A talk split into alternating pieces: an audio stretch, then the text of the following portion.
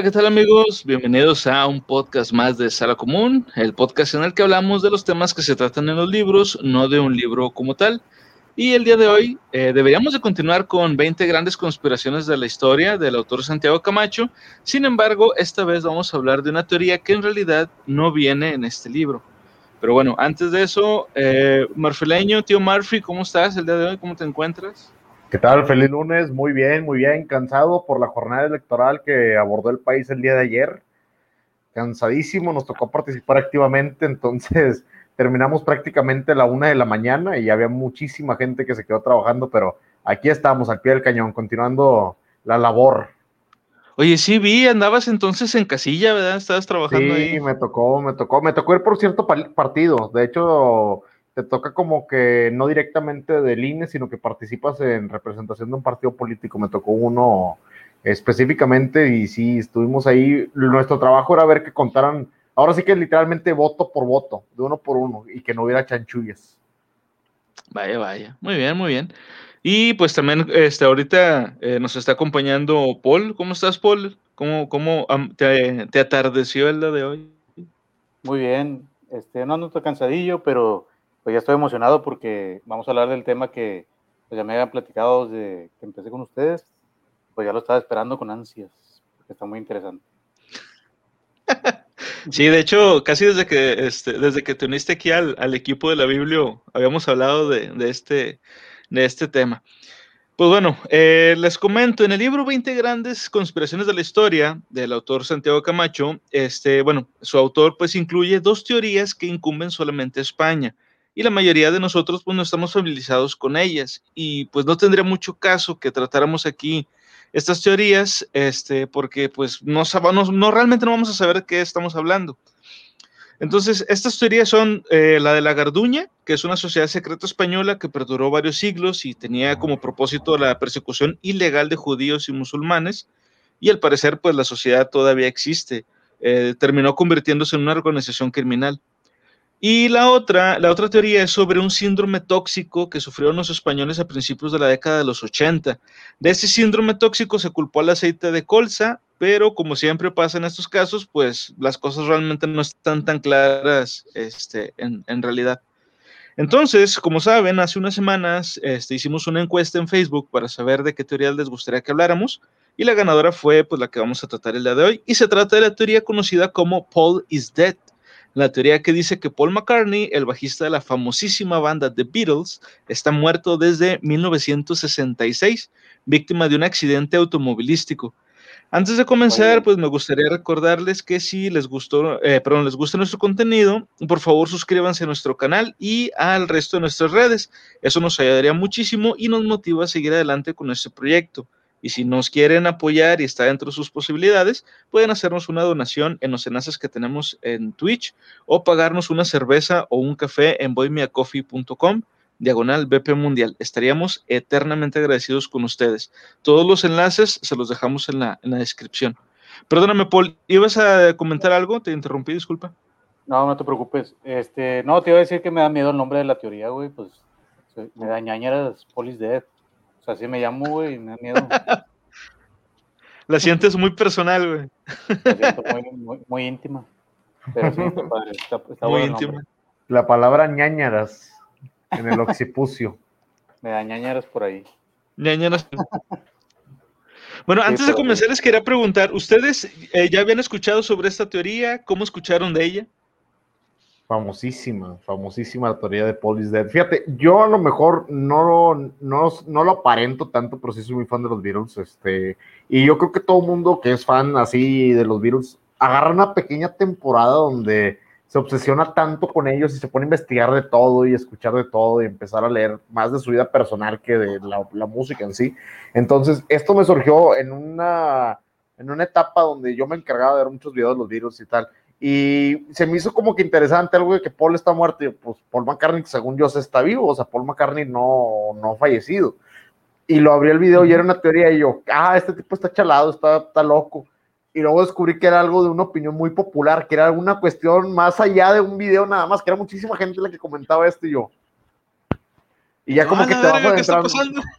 Sí, o sea, eh, la primera vez que lo, que lo ves en tu inocencia, dices, ay, que no, esto, o sea, está chalado el tipo.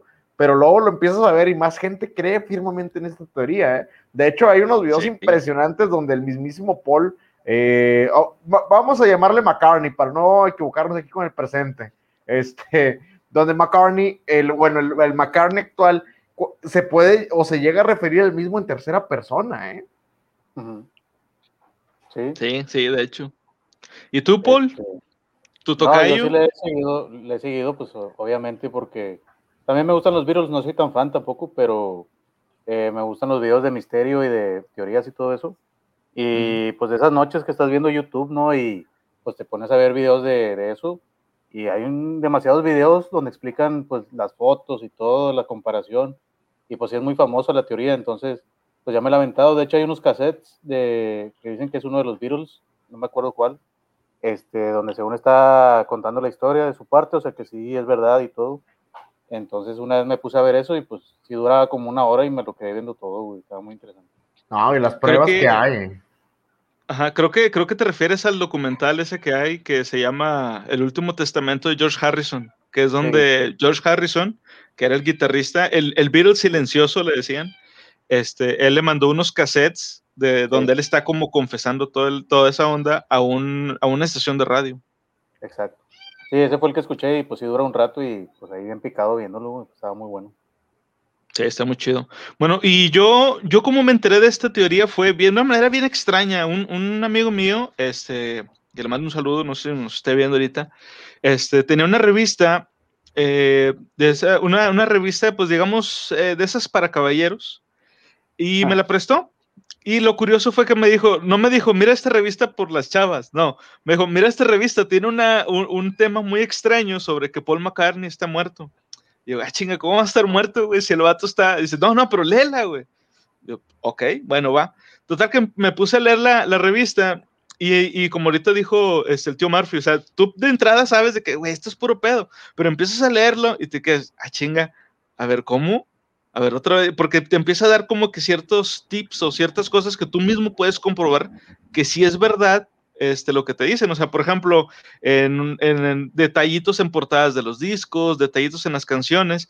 Entonces ya llega un punto en el que empiezas a dudar de que si está vivo o está muerto en realidad Paul McCartney. Las entrevistas. Eh, vamos a empezar.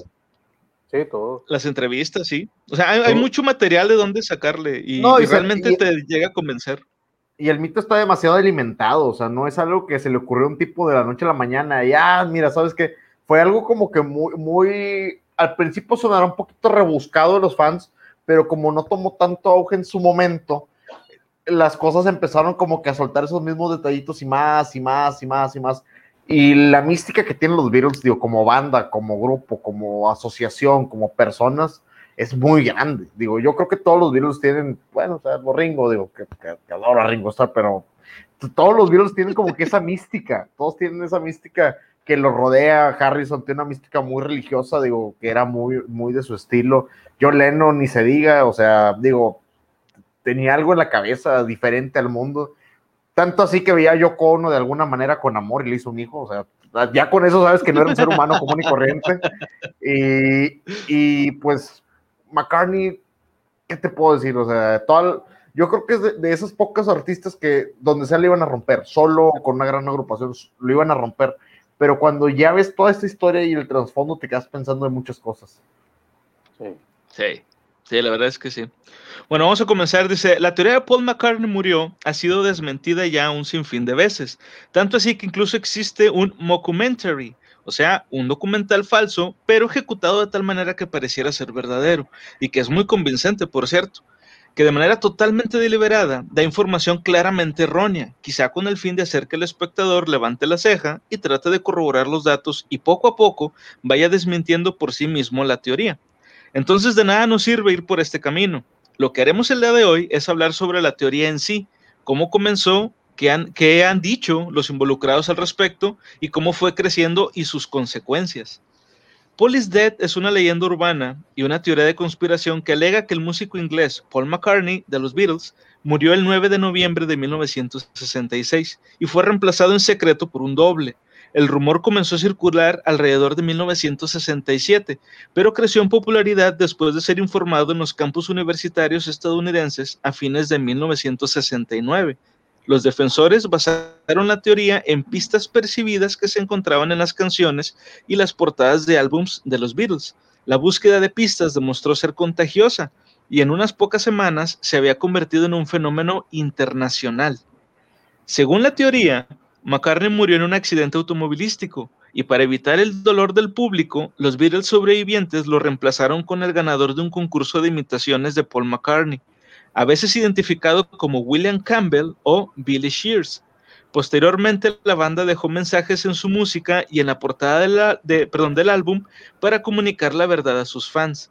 Estos incluyen la canción de 1968 Glass Onion, en la que Lennon canta, Aquí hay otra pista para todos ustedes, la morsa era Paul. Y la foto de portada del álbum Abbey Road, en la que se muestra a McCartney descalzo y caminando a destiempo que sus compañeros de banda. ¿Se han fijado en eso? En, lo de, en la portada del Abbey Road, me refiero. Yo no, me, yo no había visto bien lo de que va caminando a destiempo. Aquí está, mira. Sí, yo sí lo había visto. Por lo mismo, los videos donde explican las teorías, pues te explican que, cada quien es un personaje. Eh, lo, del, cigarro que trae en la mano, que él no era derecho. Este, y lo de los pies, que van a, diferentes este, a destiempo, como tú dices. Eh, significa que él no es uno de ellos, más que nada. Fíjate, yo antes, antes de, empezar a, investigar sobre lo de esta teoría, yo sí había visto eh, los detalles que ahorita habías comentado, Paul. O sea, lo de que, por ejemplo, John Lennon va vestido blanco porque es como que el que está dando la misa. Este Harrison es el sepulturero porque va, va, de mezclilla. Este Ringo es como que el que pues está ahí chillándole, por eso está vestido este de, de luto. Y Paul, pues es el muerto, por eso va descalzo. Pero yo no había visto que todos tienen el pie izquierdo hacia adelante, excepto Paul McCartney. Yo, ese, ese detalle yo no lo había visto. Exacto. Aquí nos comenta Ed, Ed bienvenido Ed. Dice, mi teoría es que Ringo Starr hubiera brillado más que fuera de Beatles. No es el mejor baterista, pero es bueno. Harrison es el enterrador. Efectivamente, como comentaba Conan, Harrison vendría siendo eh, por, lo, por, la, por el atuendo como el enterrador. Sí, así es. Y, así es. Y, lo, de Ringo, ah, y, lo de Ringo, así como comentario rápido y como baterista, te voy a decir algo. Eh, Ringo Starr nunca jamás va a ser el mejor baterista. De hecho, hay una entrevista que le preguntaron a, a, a Ringo qué se siente ser el mejor baterista del mundo. Le dice, no me acuerdo si fue Lennon o Harrison, interrumpe y dice, ni siquiera es el mejor baterista en los Beatles, o sea. no, o sea, Ringo, Starr, tiene, una manera muy peculiar de tocar. Eh, hay un documental que te habla directamente sobre eso, de que él influyó o en qué influyó Ringo a los Beatles y aportó unas cuestiones con la tónica de ellos muy diferente, muy rock and rollera. Entonces, Ringo no hubiera triunfado en otro lugar que no fueran los Beatles, sinceramente. Ese no para nada es bueno, pero no es de los mejores, solo que tiene un doble remate con mano izquierda interesante, pero no tiene habilidades sobresalientes. No, efectivamente, no, no las tiene. Eh, sinceramente, ahí te digo, hay un documental muy rápido sobre eso, sobre por qué Ringo o qué le aportó Ringo a los Beatles, pero sinceramente no le iba a reventar en ningún otro lado que no fuera ahí. Sí, pues ya porque ya eran famosos. Bueno, dice, los rumores declinaron después de que en una entrevista con McCartney, que había estado recluido con, su familia en Escocia, fueran publicadas en la revista Life en noviembre de 1969. Durante la década de 1970, el fenómeno fue objeto de análisis en los campus de sociología, la psicología y las comunicaciones. McCartney parodió el engaño con el título y la portada de un álbum en vivo de 1993 llamado Paul is Life, en 2009, la revista Time incluyó la teoría is Dead en, un eh, en su artículo sobre 10 de las teorías de conspiración más perdurables del mundo. A principios del 67, perdóname, se me trabó un poquito aquí. Dice, eh, a principios del 67 circuló en Londres un rumor de que Paul McCartney había muerto en un accidente de tráfico mientras conducía por la autopista M1 el 7 de enero. El rumor fue reconocido y refutado en la edición de febrero de The Beatles Book, un fanzine, eh, un fanzine. Eh, McCartney Luego aludió el rumor durante una conferencia de prensa celebrada en torno al lanzamiento de Sargento Pepper Lonely Hearts Club Band. En mayo, en 1967, los Beatles eran conocidos por incluir a veces backmasking en su música. El backmasking, popularmente conocido como mensaje al revés, es una técnica sonora en la cual los sonidos son grabados a la inversa sobre una pista musical planeada originalmente para ser tocada hacia adelante. Analizar sus letras en busca de significados ocultos también se había convertido en una tendencia popular en los Estados Unidos. En noviembre del 68, su doble LP homónimo, también conocido como White Album, fue lanzado con la pista Glass Onion. John Lennon escribió la canción en respuesta al absurdo enredo que se, eh, que se dijo sobre el sargento. O sea, todas las teorías que había de que en la portada de Sargento Pepper había como que simbolismos, todo eso, eh, como era, era, estaba muy rebuscado todo, John Lennon de adrede escribió esta canción de esta de, de Glass Onion. En una entrevista posterior dijo que estaba eh, confundiendo deliberadamente a los oyentes con líneas como The Walrus was Paul, o sea, la morsa era Paul, una referencia a su canción I Am the Walrus del LP y álbum del 67 Magical Mystery Tour. Esto es lo que ahorita que estabas comentando de, las canciones y las portadas, aquí vemos que también este John Lennon estaba alimentando este pedo, o sea, de una u otra forma les convenía que la gente claro. estuviera al tanto de ellos y escuchando lo que la gente tiene que decir. Es lo, es lo que te iba a decir, o sea, eh, fue adrede, eh, porque la teoría está muy buena y tiene muchas pistas, pero lo que ya no sabes es que si ya después, en los álbumes más adelante y todo eso, lo, ya lo estaban haciendo adrede, uh -huh. ¿no? Este, es lo que pues le quita un poco de, de credibilidad a la, a la teoría, ¿verdad? No sabemos si, si, lo hizo adrede o, o de verdad pues lo estaban poniendo sin, sin querer, ¿verdad? Es que, es que es entre la música y lo que te decía ahorita en las entrevistas, te entiendo que alimentes el mito, pero hay veces que se les salía demasiado, o sea, se les botaba, se les chispoteaba, se les... Y yo creo que no lo hacían tan conscientemente y eso es lo que me hace ruido. Te digo que en algunas entrevistas de, de McCartney, del McCartney que conocemos ahorita, cuando le preguntaban, no, ¿y cómo era la infancia de Paul McCartney? Y él, y él decía, no, pues Paul era pero como que está hablando en tercera persona, en, en, inglés. Y él decía como, he was, no se quedaba como, he was a different child. Y lo veía como que se corregía, pero el vato sí empezaba, empezaba a hablar sobre de él, no hacia sí mismo, como en primera, oh, como tú te dirigirías a ti. Entonces, o, así, ¿no? así es, entonces era muy, ese tipo de cuestiones, tú dirás, ¿lo harían inconscientemente, lo harían como trama publicitaria? No sé, pero le salía. Yo digo que sí, güey, porque también eso del, del, backmasking, o sea, ¿para qué vas a hacer algo así? Eh, a, a, lo mejor esto no, no mucha gente lo sabe, pero en los 80, por ejemplo, decían que eso de, del backmasking, o sea, de meter un mensaje al revés en una canción, que tú no lo percibes porque pues la estás escuchando a, eh, al, al, derecho, digamos, como debe de ser. En los 80 hubo, hubo un, una especie como de leyenda urbana que decía que eh, las bandas eh, de heavy metal metían estos mensajes al revés para que tú los pudieras escuchar si le dabas a, al revés el, el disco. Sí. Pero parte de la leyenda urbana también decía que... ¿Cómo? ¿Te acuerdas de Los Simpsons? En Los Simpsons salió también un capítulo de que iba a ser que los querían reclutar al... Iván Etnio. Ah, sí. Bueno, bueno todo, todo, eso salió, te digo, porque en, en, los 80 también parte del mito, de la, de la leyenda, era que ninguna banda había metido ningún mensaje al revés. Lo que pasa es que las disqueras habían alimentado este rumor para que tú de adrede dieras hacia, el, hacia atrás tu disco y lo, lo, lo destruyeras, güey. O sea, que ya no funcionara y tuvieras que comprar otro. Que obviamente te puedo, te puedo decir quién lo hizo. Yo sí te puedo decir quién lo hizo, pero lo hizo demasiado hacia propósito, demasiado en la jeta. Demasiado. Venom uh -huh. con In Liquid Satan. Miren, escucha el principio ah, de la sí. canción Venom con el principio de Liquid Satan, tú lo escuchas y literalmente es una grabación hecha al revés a propósito, pero puesta aquí en la cara, porque uh -huh. no es parte de la canción, son antes de los tamborazos. O sea, como que ellos se lo tomaron textual sí. y literalmente. Bueno, y, pero,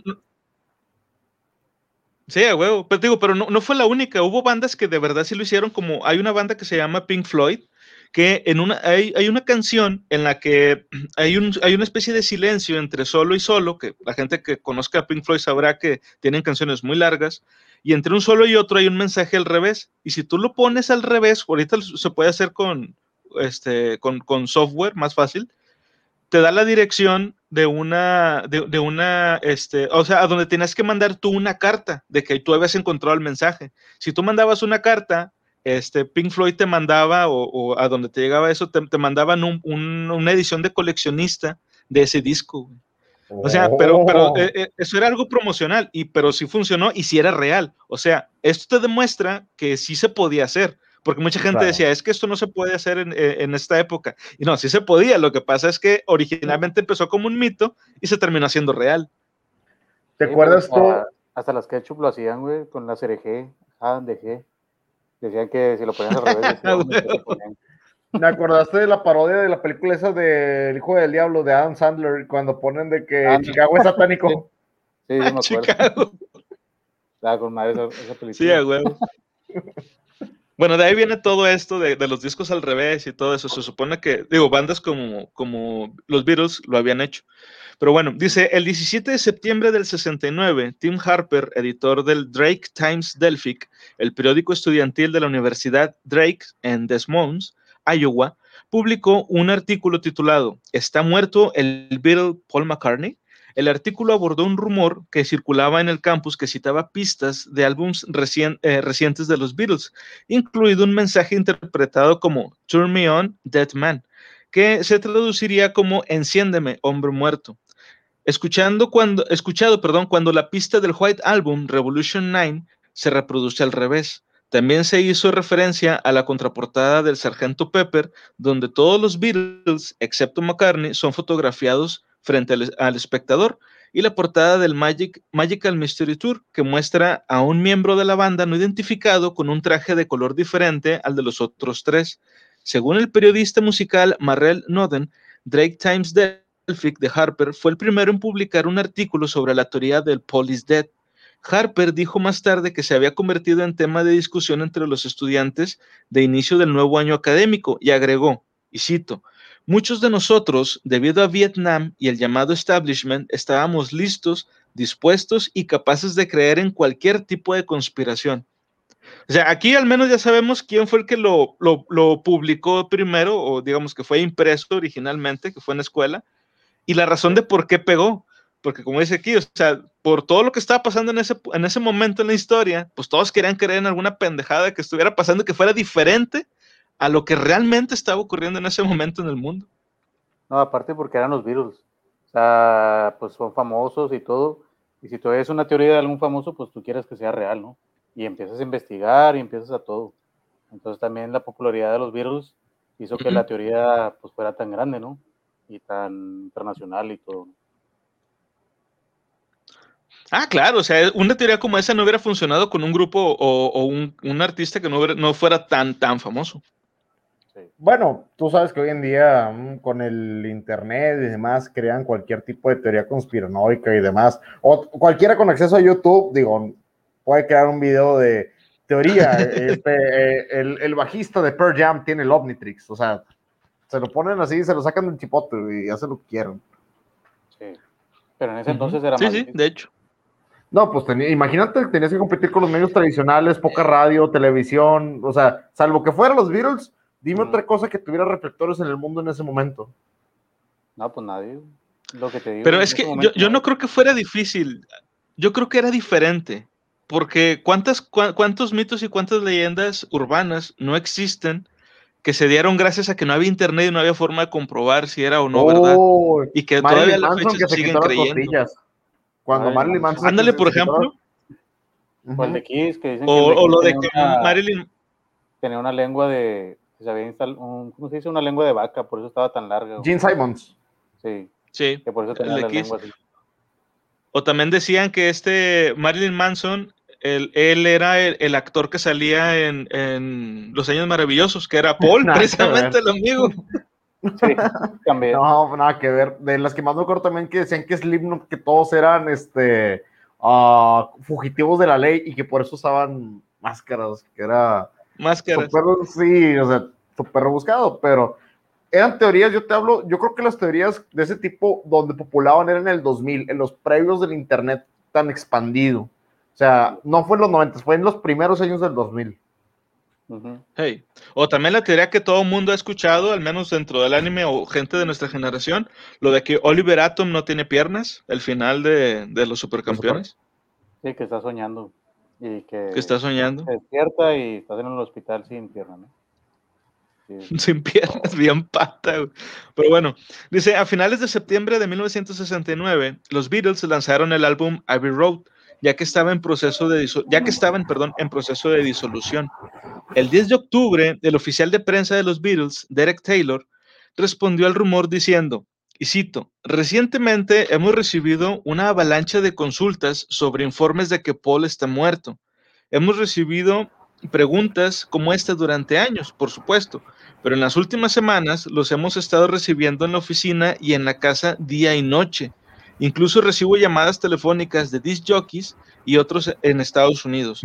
Eh, la gente que nunca antes haya escuchado la palabra disc jockey este, son la gente que ponía los, las canciones en las estaciones de radio. DJ. Este, hace mucho. Dice, a lo largo de este periodo, McCartney se sintió aislado de sus compañeros de banda en su oposición a, la elección del gerente, gerente comercial Allen Klein y angustiado por el anuncio privado de, que de Lennon de que quería abandonar el grupo. Con el nacimiento de su hija Mary a finales de agosto, McCartney se había retirado para centrarse en su vida familiar. El 22 de octubre, el día en que el rumor de, Paul, que, Paul había muerto se convirtió en noticia internacional, McCartney, su esposa Linda y sus dos hijas viajaron a Escocia para pasar un tiempo en su granja cerca de Campbelltown. O sea, como ves, es que se juntaron muchas cosas para que la teoría pegara, güey. Yo creo que si esa teoría hubiera nacido un poco antes o un poco después, no se habría hecho tan grande como se hizo. Yo creo. Es que, como tú dices, el, tiempo tiene que ser perfecto. Ya tienes que ser reconocido, pero no tienes que ubicarte perfectamente, porque lo que hablaban mucho de que Paul McCartney había cambiado sus características físicas. Es como si ahorita yo te dijera de memoria, ¿tú te acuerdas quién es eh, Flea, el, bajista de... de los Red Hot Chili Peppers? Los Red Hot Chili Peppers, ok, ubicas quién es Flea, entonces. ¿Físicamente sabes cómo es él? no, exactamente no. Pero sabes quién es. O sea, estás de acuerdo que sabes quién es, pero físicamente no lo ubicas. Te puede enseñar una foto y tú, ah, qué cool, y luego está parado aquí al lado tuyo y es la misma persona y tú, ah, o sea, todas esas cosas te juntan. Entonces, en ese tiempo, con la información que tenían los Beatles, sabían quién era Paul McCartney, pero su aspecto físico no era tan, tan icónico.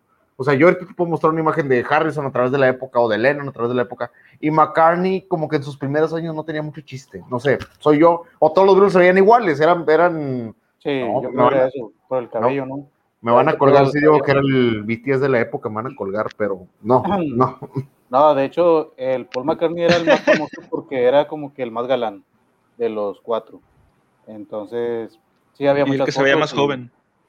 Sí, entonces sí, sí era muy conocido su cara, o sea, no era de que, ah, ¿quién sabe quién es Paul McCartney? Lo conocías y sabías cómo se veía, y, a fuerza, ¿no? No es de que a quién era y ni nada. Sí, pero como te decía, o sea, con el tiempo cambiaron sus, facciones físicas, que es algo que argumenta mucha gente. Sí. Hubo muchos cambios en, la fisionomía. Aquí está, por ejemplo, que lo que decían de, que la nariz se le hizo más chatita, que la tenía más respingada. El, eso, también la altura. De hecho, hay fotos con su novia y se ve mucho más alto que, antes, ¿no?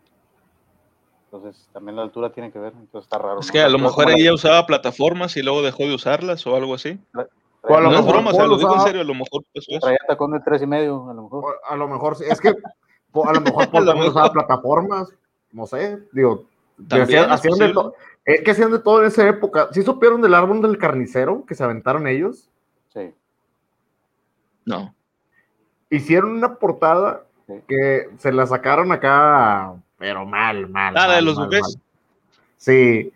Este, y cuando la crearon, fue como que la gente dijo, ¿qué, tienes en la cabeza? Era, dice Adriana, bienvenida Adriana, usaba, usaba tacones de 10 centímetros. Oye, no, esos eran zancos. eran zancos. Como, los de Marilyn, este, ¿cómo se llamaba el que hacía de güey? Que era como Marilyn Manson. Marilyn Manson. Sí, usaba Marilyn Manson. Fíjate, respecto a eso de las plataformas y eso, este, hay una foto este, no sé si la han visto ustedes, que ahora con el movimiento feminista y todo eso, han sacado muchos memes y hay una foto donde está un, un jugador de fútbol al lado de una periodista. Y este, en la foto se ve el vato un poquito más alto que la periodista, pero en la misma, en ese mismo momento, pero en una foto diferente, este, se ve que el vato está parado encima de una caja y el meme lo suben como la fragilidad masculina. Pero sí es importante porque eso nos muestra que obviamente pues eh, no todo es como se ve. Obviamente en esta época los artistas también querían darles un cierto aspecto este, y comparado con otras personas pues los iban a poner que se vieran un, poquito más altos. La esposa creo que originalmente era fotógrafa y creo que era fotógrafa del grupo. Entonces, a lo mejor a él lo ponían en una caja encima de, de, digo, perdón, encima de una caja para que se viera un poquito más alto y de esa manera proyectar un poco más de poder. No, pero las fotos que te digo son fotos que iban, o sea, paparazzis, no eran fotos de editadas ni nada, o sea, eran fotos así en la calle. Ok, ok. Bueno, dice, el 12 de octubre de 1969, una persona que llamó a la estación de radio WKNR-FM de Detroit le contó al disc jockey Russ Gibb sobre el rumor y sus pistas. Gibb y otras personas que llamaron luego discutieron el rumor en el aire durante la siguiente hora, durante la cual Gibb ofreció más pistas potenciales. Dos días después, The Michigan Daily publicó una reseña satírica de Abbey Road por el estudiante Fred Labor de la Universidad de Michigan, que había escuchado el intercambio en el programa de Gibb bajo el título McCartney Dead, New Evidence, the Light identificó varias pistas sobre la muerte de McCartney en las portadas de los álbumes de los Beatles, particularmente en la portada de Abbey Road. Labor dijo, que, eh, eh, dijo más tarde que había inventado muchas de las pistas y se asombró cuando la historia fue recogida por los periódicos de todo Estados Unidos. Noden escribe que muy pronto cada campus universitario, cada estación de radio tenía un experto residente. WKNR alimentó aún más el rumor con, con su programa de dos horas The Beatle Plot, que se emitió por primera vez el 19 de octubre. La historia pronto fue retomada por más estaciones de radio convencionales en el área de Nueva York, WMCA y WABC. En las primeras horas del 21 de octubre, el disc jockey de WABC, Robbie Young, discutió el rumor en el aire durante más de una hora. Chéquense, antes de ser retirado del aire por romper el formato. O sea, al güey lo callaron, güey, porque estaba, estaba chingando demasiado con esto y de eso no se trataba el programa, güey. Dice, a esa hora de la noche, la señal de WABC, fíjate, esto, esto fue un detalle bien importante para la, para la difusión de la teoría. Dice, a esa hora de la noche, la señal de la WABC cubría una amplia zona de escucha y podía escucharse en 38 de los estados de Estados Unidos y en ocasiones hasta en otros países. Aunque la oficina de prensa de los Beatles negó el rumor, la retirada atípica de McCartney de la vida pública contribuyó a su escalada. Vin Celsa, un estudiante de radiodifusión de 1960, en 1969, perdón, dijo más tarde que la escalada era iniciativa de la influencia contracultural de Bob Dylan, los Beatles y los Rolling Stones, ya que, y cito, cada canción de ellos, a partir de, finales del 66, se convirtió en un mensaje personal digno de escrutinio interminable. Eran pautas sobre cómo vivir la vida.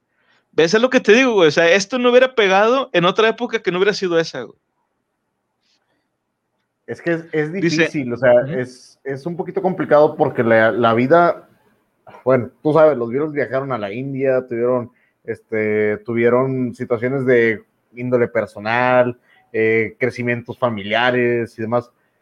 Pero lo más importante y lo que le interesaba a la gente era su cercanía con el público, porque, por ejemplo, eh, Lennon, digo, sabemos lo que le pasó a Lennon, Lennon, todo el mundo sabía dónde vivía, todo el mundo podía ir a esperar a que llegara Lennon algún día Harrison cuando se retira de los Beatles, este, se hizo muy público, se hizo demasiado, este, ¿cómo te podría decir?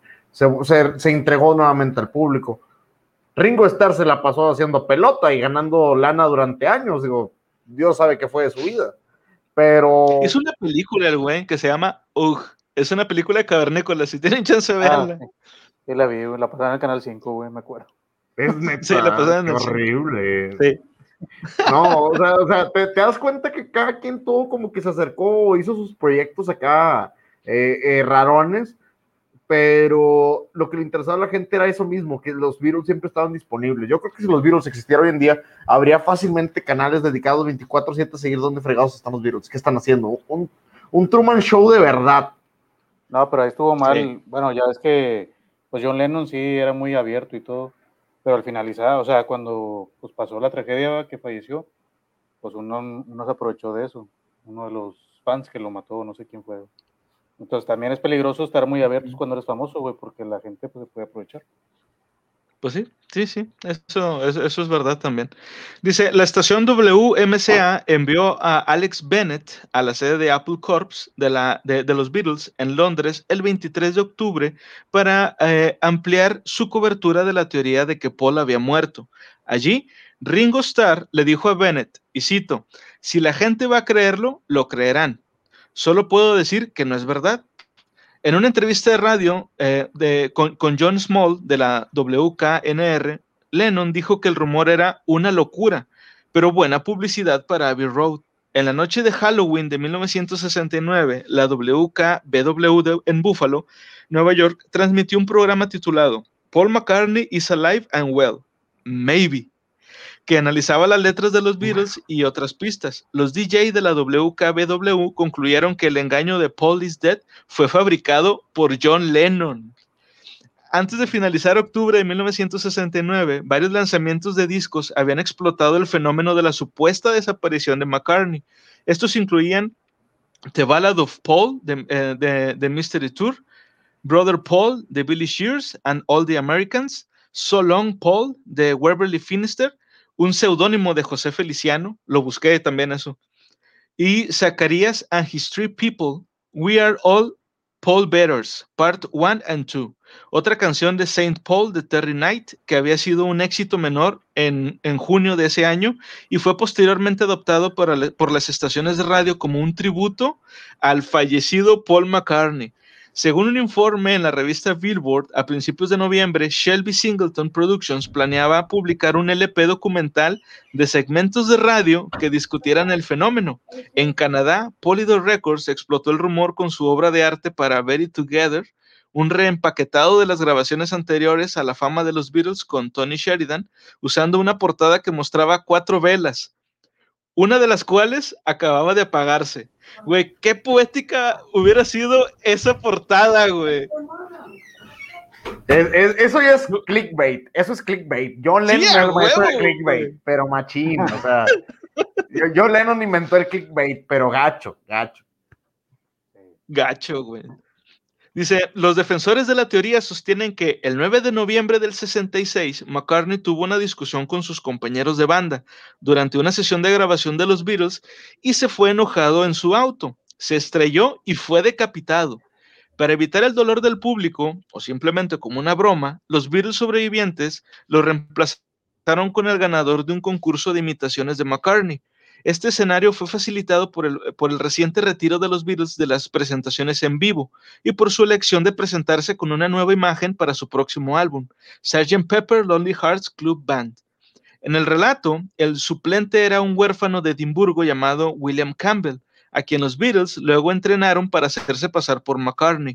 Otros sostuvieron que el nombre de este sujeto era William Shears Campbell, más tarde abreviado como Billy Shears y el reemplazo fue instigado por el M15 británico debido a la preocupación por la grave angustia que la muerte de McCartney causaría a la audiencia de los Beatles. En este último relato se decía que los Beatles supervivientes estaban atormentados por la culpa generada por este engaño y por lo tanto dejaron mensajes en su música y en la carátula del álbum para comunicar la verdad a sus fans. O sea, se supone que la teoría dice que este, los Beatles pusieron los mensajes porque sentían culpa y querían este, pues, decirle a la gente que sí, que el verdadero Paul estaba muerto. Si no mal recuerdo, en el documental que estaba mencionando hace rato Paul, este, dicen que la reina fue la que le pidió al M15 que, que hicieran este pedo de la sustitución de Paul McCartney para evitar que hubiera suicidios masivos, güey. No estoy seguro si fue ahí o, o, lo leí en otro lado. ¿Tú te acuerdas de eso, Paul? Sí, de hecho, dicen eso que tú dices que porque iba a haber, porque como eran los Beatles y Paul era de los más famosos, o sea, como te decía, era como que las fans, lo que, el que más querían era Paul, porque era, el, no sé, el más guapo. El Entonces, pues cuando fallece ese, imagínate, pues imagínate las fans. Es como si se muriera, no sé, pues dime Justin Bieber o no sé, güey, un famoso ahorita que siguen muchas mujeres. Este, pues no es normal. Pero lo que yo vi es también que en la pelea esta, güey, que tuvieron, fue John Lennon con el que se peleó, güey. Entonces, John Lennon se sintió culpable después de eso y pues él era el, también el que escribía las canciones y todo, güey, y él fue el que empezó a poner las, pues ahí las pistas, ¿no? Por la culpa. Ah, sí, que él era el, como que el cabecilla, el que planeaba este eran los dos, era, era, John Lennon y Paul McCartney. O sea, ellos eran los. Ah, no, sí, sí, pero me refiero a lo de los mensajes secretos, que era, ah, era John Lennon al que se le ocurría cómo, cómo meter el, el, el acertijo, pues. Exacto. Entonces, por eso dicen que pues fue la pelea fue con él y pues el más culpable que se sintió fue él, ¿no? pero, no tenemos manera de comprobarlo, digo, a menos que alguien quiera sacar una ouija y le hablemos a Lennon, viejo. Jalo. Jalo. es que también ahí está el pedo, güey. O sea, ¿cómo, cómo puedes comprobar que, que este güey sí, es, el verdadero Paul, Paul, McCartney? A la fregada, a la fregada. Saca la ouija y háblale a Paul McCartney. Si te contesta, confirmado. Directo, directo, no, no mandes a conmutador, no, hay, no, hay, formas de comprobar, güey, por eso es una teoría. Este, pues no, hay forma de saber qué pasó esa noche o si pasó, güey, porque la verdad no. Pero, sí, pues estás diciendo que el M, ¿cómo se llama? El, el, M15. El M15, pues. El M15, el servicio secreto. Sí, pues James Bond y la chingada. Pues hablando de, la, de las mejores inteligencias del mundo, güey, pues obviamente, pues tienen sus maneras de esconder las cosas, güey. Entonces, por eso también se hace pues creíble, ¿no? Que a lo mejor lo escondieron. no, y, yo creo que algo, algo, ándale, sí, exacto, o sea, yo creo que, que, algo parecido llegó a ocurrir, es que es como en Estados Unidos, o sea, en Estados Unidos hay tantas teorías de conspiración porque sabemos que se han desenmascarado algunas, entonces es más fácil este, que la gente se, se, empiece a creer cosas que a lo mejor si, si lo demás no hubiera pasado o no se hubiera descubierto que hubiera sido real, hubiera sido más difícil que la gente se la creyera o, que diera pie a que, bueno, es posible, no, no, no, lo puedo negar, pero es posible que sea, que sea verdad. A lo mejor algo similar pasó en Inglaterra. Antes de esto, este, hubo algún, algún encubrimiento o algo así, se descubrió y luego por eso también es más fácil que la gente crea que en algún momento pudieron haberse interesado pues el M15 o la reina este, en, en esto. A lo mejor Digo, a lo mejor aquí, aquí ya me estoy saliendo a lo mejor mucho, pero quizá todo lo que tuvo, lo que vimos de Jack el Destripador tuvo algo que ver. O sea, eso de que la reina se metió ahí para evitar que la vergüenza pública por lo del hijo ilegítimo del príncipe y todo eso. Yo, yo creo que la reina fangirleó. ¿Cómo que se murió Paul McCartney? Me investigan ahorita todos los recursos del erario. Inmediatamente. Y así como, pero su majestad. pero su majestad, estamos en tiempos de, escasez y con, me quiero saber la verdad inmediatamente. Y la reina se tira al suelo con su almohada gigante con forma de forma carne y la abraza y se pone a llorar. No lo dudo, es que en ese tiempo la, la reina estaba joven, güey, cuando pasó esto no dudo que haya sido fan. Sí, de hecho. según tengo entendido, nunca he estado joven, solamente Chabelo alguna vez comentó es que escuchó eso, pero hasta el momento no, no, hay, no hay evidencia concreta que la reina estuviera joven. No, pues es que es reptiliana, güey. en algún momento. Es reptiliana, a huevo. Oye, no, imagínate, imagínate, ahorita que dijo eso, imagínate que no se muera, que nada más mude de piel y se reinicie. Sí. O la nieta, salió una nieta de la reina y ahora es la reina, pero es ella misma, güey. Ah, como, los, ah, como, las clásicas de vampiros, como las clásicas de vampiros. Es que somos los hijos de los hijos, somos el hijo mayor. en la foto te pareces mucho, te pareces mucho a tu abuela. Pues es que es ella, güey. Pero dicen, ah, sí, me parece. Sí, a huevo. Sí, es cierto. Ahorita que decías lo, de lo del vato que estaba hablando con la reina, me imaginé de que, pero, de que no, es que tienen que revivirme a, a, Paul McCartney. Pero señora, lo, hablo en chino, ¿qué, papi? ¿Te imaginas a la reina hablándole así al vato? así como me, imagino la, la, de hablando, pero ya acá en, las mesas de, de reptilianos, la, la, mesa reptiliana británica, la, alta alcurnia, Mark Zuckerberg en la fregada por ahí. La buena, la este, buena. la buena, Henry Cavill y raza. Este, ahí platicando de que la reina, de que estamos usando la, la tecnología de clonación nazi para poder hacer, eh, para poder revivir a Paul McCartney. ¿Qué? Tenemos tecnología. Eh, ignora eso, van a revivir a Paul McCartney. El otro vato, Paul McCartney se murió. O sea, todos se caen en su rollo. Cada quien en su pedo, güey. El peje también es reptiliano, güey, el peje lagarto. También es reptiliano, güey. El peje lagarto.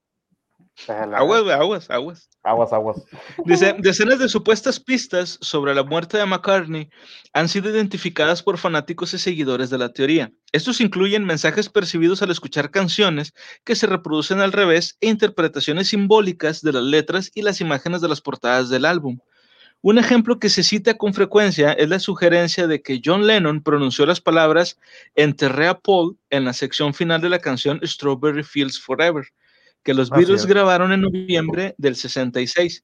Lennon dijo más tarde que las palabras que en realidad, eh, perdón, las palabras eran en realidad salsa de arándanos. Esto se debe a que en inglés la frase es cranberry sauce, pero debido a que la frase es apenas perceptible por su bajo volumen y el resto de los instrumentos aún, este, perdón, el resto de los instrumentos aún sonando, se entiende como I buried Paul. Es que dice cranberry sauce. Así es como se, escucha en la canción. Eh, eso, sí es. Eso es muy, muy, muy, muy común. Hace poquito estaba escuchando una canción donde el mensaje subliminal e, era, estaba. tuve que consultar la letra. Tuve que consultar la letra. Digo, yo sé que ustedes saben inglés, yo sé que muchos de nuestro público saben inglés, pero hay, hay gente que, pues, digo, tiene niveles impresionantes. Estaba investigando un poquito en, en, una canción muy popular, de hecho, de, de aquí de México, donde hay una parte que dice, What a very good soup.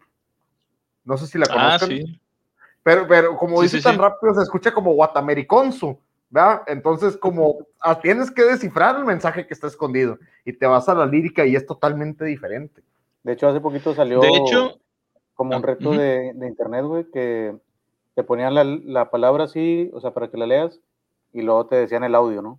Y luego ponían una palabra parecida y tú escuchabas el audio, y pues leías lo que estaba, o sea, tú identificabas la palabra por leerla.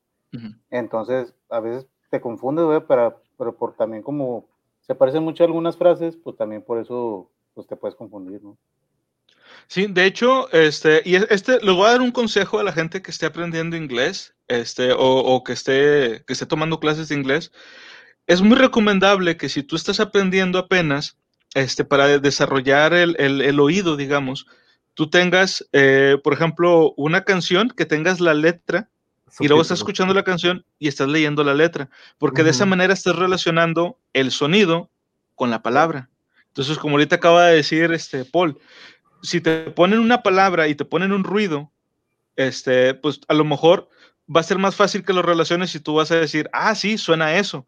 Pero si hay otra palabra similar, pero el ruido es el mismo, tú la vas a identificar con esa otra palabra. Como ahorita les decía, o sea, la frase que decía John Lennon al final de la canción era cranberry sauce, pero como se pronunciaba muy bajito, había gente que quería escuchar de que no, es que este güey está diciendo algo de Paul McCartney, entonces escuchaban I, Beauty, Paul, que son palabras muy diferentes, pero tienen una fonética similar. Ahí es en donde estaba el pedo. Riman, por eso se oye parecido. Sí, por ejemplo, que riman. Dice, otro ejemplo es la interpretación de la portada del álbum Abbey Road con una representación de una procesión, una procesión fúnebre. Se dice que John Lennon, vestido de blanco, simboliza la figura celestial. Ringo Starr, vestido de negro, simboliza el empresario de pompas fúnebres. George Harrison, vestido de mezclilla, representa al sepulturero. Y McCartney, descalzo y fuera de tiempo con los demás, simboliza el cadáver. La matrícula del Volkswagen Beetle, blanco de la foto, eh, contiene los caracteres LMW 28 y F. Se identificó como otra prueba. 28 y F, que sería 28 if, representa la edad de McCartney if, o sea, si todavía estuviera vivo, aunque McCartney tenía 27 años cuando se grabó y se lanzó el álbum. O sea, esto por ningún lado es correcta. Dice, mientras que LMW significaba Linda McCartney llora. O en inglés, Linda McCartney, eh, perdón, Linda McCartney weeps. O sea, LMW. Dice, también se dijo que el zurdo McCartney sostenía un cigarrillo en la mano derecha para respaldar la idea de que era un impostor, porque McCartney originalmente era, era zurdo. Y si, si una persona este, diestra agarra el cigarro con la zurda, se siente raro. Inténtenlo, háganlo ustedes ahí en casa si nos están viendo ahorita y traen un cigarro en la mano. Si eres derecho, agárralo con la zurda. Y si eres zurdo, agárralo con la derecha. Lo puedes hacer, pero se siente raro. es como... se, te resbala y te quemas en la verga. Yo que fumo, güey, yo te digo, pues sí, también. yo fumo con la derecha, güey. Y a veces agarro con la izquierda y se me resbala, güey. No está fácil. Sí, o sea, te digo, se, siente extraño. Dice, Ringo Starr se pronunció al respecto de esto diciendo, un DJ puso todas estas señales juntas. Paul sin zapatos en la portada de Abbey Road y el Volkswagen Beetle. Luego estaba Magical Mystery Tour, donde los tres teníamos rosas rojas y él tenía una negra. Fue una locura. No había forma de que pudiéramos probar que estaba vivo. Dice, el 21 de octubre de 1969, la oficina de prensa de los Beatles volvió a emitir declaraciones negando el rumor, considerándolo un montón de basura vieja. Fíjate, y esto se aparece en el 69, güey. Dice, y diciendo que la historia ha sido, ha, estado, perdón, circulando durante unos dos años. Recibimos cartas de todo tipo de locos, pero Paul todavía está con nosotros. El 24 de octubre, el reportero de la BBC eh, radio, Chris Drake se le concedió una entrevista con McCartney en su granja. McCartney dijo que la especulación era comprensible, dado que normalmente hacía una entrevista a la semana para asegurarse de permanecer en las noticias. Parte de la entrevista se transmitió por primera vez en Radio 4 el 26 de octubre y posteriormente en la WMCA de los Estados Unidos. Según el autor John Wynne, McCartney había concedido la entrevista, y cito, con la esperanza de que las personas que escucharan su voz vieran la luz. Pero la estrategia fracasó. Nadie le creyó. No, es. me imaginé la entrevista así como: Sí, venimos a aclarar la temática con el señor McCartney para ese tipo de situaciones. Bienvenido, señor Bill. Ah, gracias. ¿Qué? Lo, ah, te torcí. ya, o sea, así como comprobado y escuchado aquí por primera vez. Imagínate si le hubiera entrevistado un tipo talk show, tipo Cristina o tipo Laura en América, o sea, el acoso que hubieran, la oreja, imagínate el acoso que hubiera sufrido este, la oreja. McCartney. ahí entre Pepillo Origel y no me acuerdo cómo se llama el otro señor, este, Fabiruchis.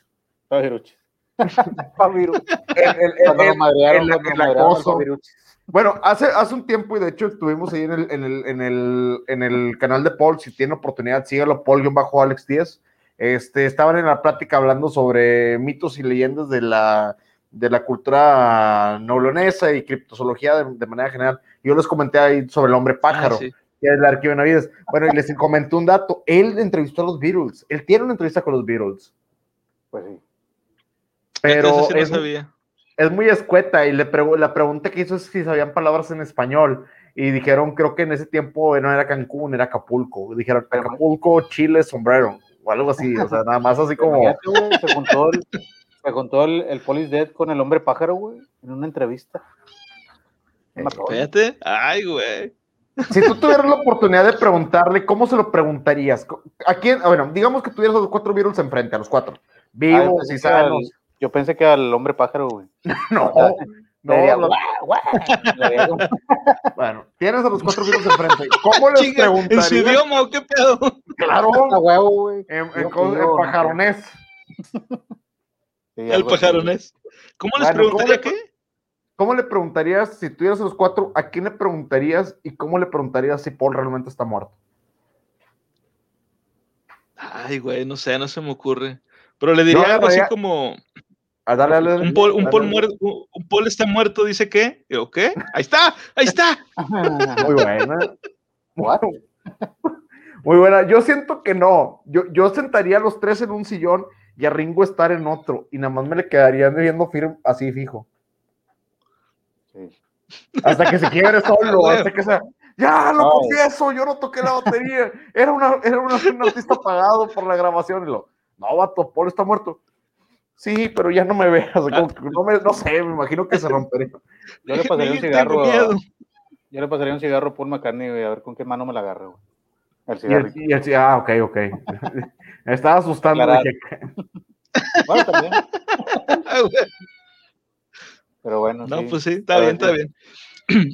Bueno, dice, McCartney fue filmado en secreto por un equipo de la CBS News mientras trabajaba en su granja, como en el segmento suyo eh, y de Linda en el clip promocional de los Beatles para Something, que la pareja había filmado en privado en esa época. McCartney estaba sin afeitar y tenía un aspecto inusualmente desaliñado. Sus siguientes visitantes fueron un reportero y un fotógrafo de la revista Life. Furioso por la intrusión, maldijo a la pareja, o sea, a la pareja de los que iban a entrevistarlo, arrojó un, un balde de agua sobre ellos y fue capturado en una película tratando de golpear al fotógrafo. Temiendo, temiendo que las, las fotos dañaran su imagen, McCartney se acercó a la pareja y acordó posar para una foto con su familia y responder a las preguntas del periodista, a cambio del rollo de película que contenía las imágenes ofensivas. En la descripción de Wynn, el retrato familiar utilizado por la, para la portada de Life muestra a McCartney ya no mal vestido, sino bien afeitado y con ropa informal pero elegante. Tras la publicación del artículo y la foto en el número, 40, en el número 7 perdón, de noviembre de la revista Life, el rumor comenzó a decaer. En la entrevista, McCartney fue citado diciendo, quizás el rumor comenzó porque no he estado mucho en la prensa últimamente. He hecho suficiente prensa durante toda mi vida y no tengo nada que decir en estos días. Feliz de estar con mi familia y trabajaré, eh, trabajaré cuando trabaje. Estuve encendido durante 10 años y nunca me apagué. Ahora me apago siempre que puedo. Prefiero ser un poco menos famoso en estos días. Aquí tenemos un poquito de la portada para aquellos que nos siguen por Twitch o por la grabación eh, que subimos a nuestras redes. Aquí viene la portada del live, eh, fechada el noviembre 7 de 1960. Dice, el caso del Beatle perdido, Paul aún está con nosotros. Y ahí veremos ahí este, a Paul McCartney con su familia un poquito ya, sí desaliñado, digo, seamos sinceros, todos los Beatles tenían ese estilo un poquito informalón, o sea, despeinadón y demás, pero esta es la portada que estaba comentando ahorita Conan, la de Life. Sí. Para la gente que nos sigue en Spotify, si... Ah, perdóname, Paul, dime, dime. Dicen que en esa portada, como está agarrando el bastón el niño, también es una señal. Sí. Ah, ok. No, lo que te iba a decir es que si te fijas bien en la, en la cara de Paul McCartney, se ve, se ve que el vato está fastidiado. O sea, eh, recordemos que para esta foto el, el, vato se le había hecho de pedo al, al periodista, güey. O sea, ya se iba a agarrar putazos con el güey. Pero le dijo, bueno, está bien, está bien, no hay pedo. Dame el rollo este, de, de, de, las fotos y toda la entrevista. Y si te, te, digo, si lo ves, el vato está, se nota que está como, como, o sea, no, no necesariamente enojado, pero sí ya fastidia de que, ay, chingada, ándale, güey. Sí, ya, qué pues. hueva, ya, qué hueva, ya. Pues. Dice, en, noviembre del 69, los gerentes de ventas de Capitol Records informaron de un aumento significativo en las ventas de álbumes del catálogo de los Beatles, atribuido al rumor. Rocco Catena, vicepresidente del Merchandising Nacional de Capitol, estimó que, y cito, este será el mes más importante de la historia en términos de ventas de los Beatles. El rumor benefició la actuación comercial de Abbey Road en los Estados Unidos, donde superó cómodamente a todos los álbumes anteriores de la banda, Sgt. Pepper y Magical Mystery Tour, que habían estado fuera de las listas desde febrero. Volvieron a entrar en la lista Billboard Top LP alcanzando el número 101 y el 109 respectivamente.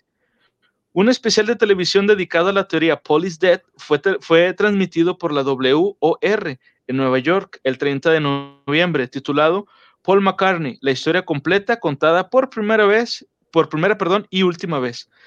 Se desarrolló en una sala de tribunal y fue presentado por el famoso abogado F. Lee Bailey, que interrogó a Labor, Gibb y otros defensores de la teoría, y escuchó puntos de vista opuestos de testigos como el amigo de McCartney, Peter Asher y Alan Klein. Bailey dejó que el espectador fuera quien llegara por sí mismo a una conclusión. O sea, el güey no se metía en pedos. Dice, antes de la grabación, Labor le dijo a Bailey que su artículo tenía la intención de ser una broma. Recordemos que Labor era el estudiante universitario, el primero que publicó todo esto. Este dice, a lo que Bailey suspiró y respondió, bueno, tenemos una hora de televisión que hacer. Tendrás que seguir y mantener tu broma. La, no manches, te, o sea, te metiste en un pedo, güey. Sí. Dice, oh, McCartney regresó a Londres en diciembre.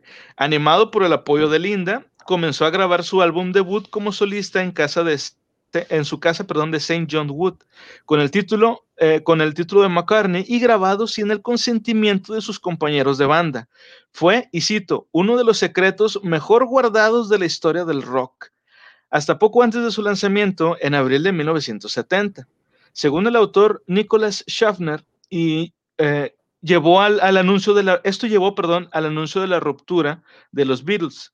En su canción de 1971, How Do You Sleep, en la que atacaba al personaje de, McCartney, Lennon describió a los teóricos como fenómenos que tenían razón cuando dijeron que estabas muerto. El rumor también fue citado en el engaño que rodeaba a la banda canadiense Clatu, después de que, de que, una reseña de enero de 1977 de su álbum debut 347 East provocara rumores de que el grupo en realidad eran los Beatles. Esta teoría sostenía que el álbum que publicó Cleatú se había grabado a finales del 66, pero luego se perdió hasta el 75, momento en el que Lennon, Harrison y Starr decidieron publicarlo en memoria de McCartney. ¿Ustedes han escuchado a esta banda, Cleatú? Sí, yo sí la había escuchado. De hecho, nos había, eh, no recuerdo qué vez me habías preguntado que eran los Beatles y yo te comenté, no, es, esta banda de hecho es canadiense, ni siquiera es este inglesa, ni mucho menos, es una banda canadiense. Y esa mística de los 60, digo, no voy a ser genérico, mucho menos con los Beatles, pero muchas de las bandas de la época y el sonido psicodélico, las letras de ese tipo, eran muy eh, de la época, eran muy comunes en la época. No, no me vas a decir que si te pongo a escuchar a The Monkeys o de, o The Turtles, que son muy, muy de su digo, todos hemos escuchado, por ejemplo, Happy Together, hemos escuchado uh -huh. canciones muy, muy, la, la de, es muy famosa, la de Am I, Am I a Believer, eh, de The Monkeys y demás. Entonces, uh -huh. eh, todo ese tipo de canciones son muy similares, no voy a aventar los virus con todas estas bandas, pero alguna de ellas que pudo haber generado una buena canción, pudo haber hecho una similitud, una resemblanza de, ah, eso lo pudo haber tocado los virus tranquilamente. Yo sí he escuchado a Cletú, la verdad, no es como la gran, gran, gran, gran maravilla, pero sí tienen, pues, ah, no. es, es, una banda sesentera a final de cuentas. No, yo nunca había escuchado, güey. Sí, sí. ¿Y tú, Paul? No, jamás. Este... ¿No lo has escuchado antes? Bueno. Dale, dale una chance, dale una chance, es, agárrate, si quieres te paso 10 rolas, 5 de Clatú, 5 de los Beatles y adivina cuál es cuál, sin que fuera, no las más conocidas. no de las más conocidas, o sea, no las, bueno, no las cinco más conocidas de los Beatles, sino cinco canciones que están ahí entre los. Digo, los Beatles también tienen rolas demasiado, demasiado conocidas. Sí. Sí, pues para ver. Sí, sí. Bueno, mira, lo que, yo, lo que yo te iba a decir es que.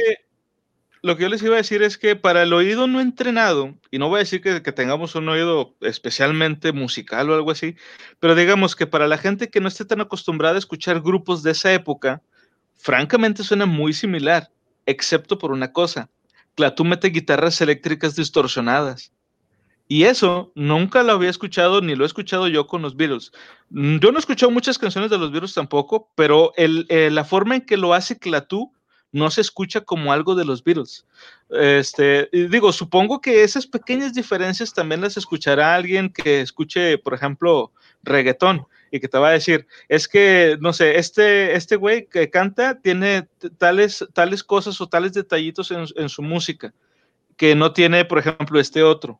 O esta chava sí. tiene ciertos detalles no, pues, en su música que esta chava no tiene. Revisa dos rolas, una que sí es muy famosa de los Beatles, que a lo mejor ustedes la conocen, la de Don't Let Me Down, yo, yo sé que es súper, súper conocida.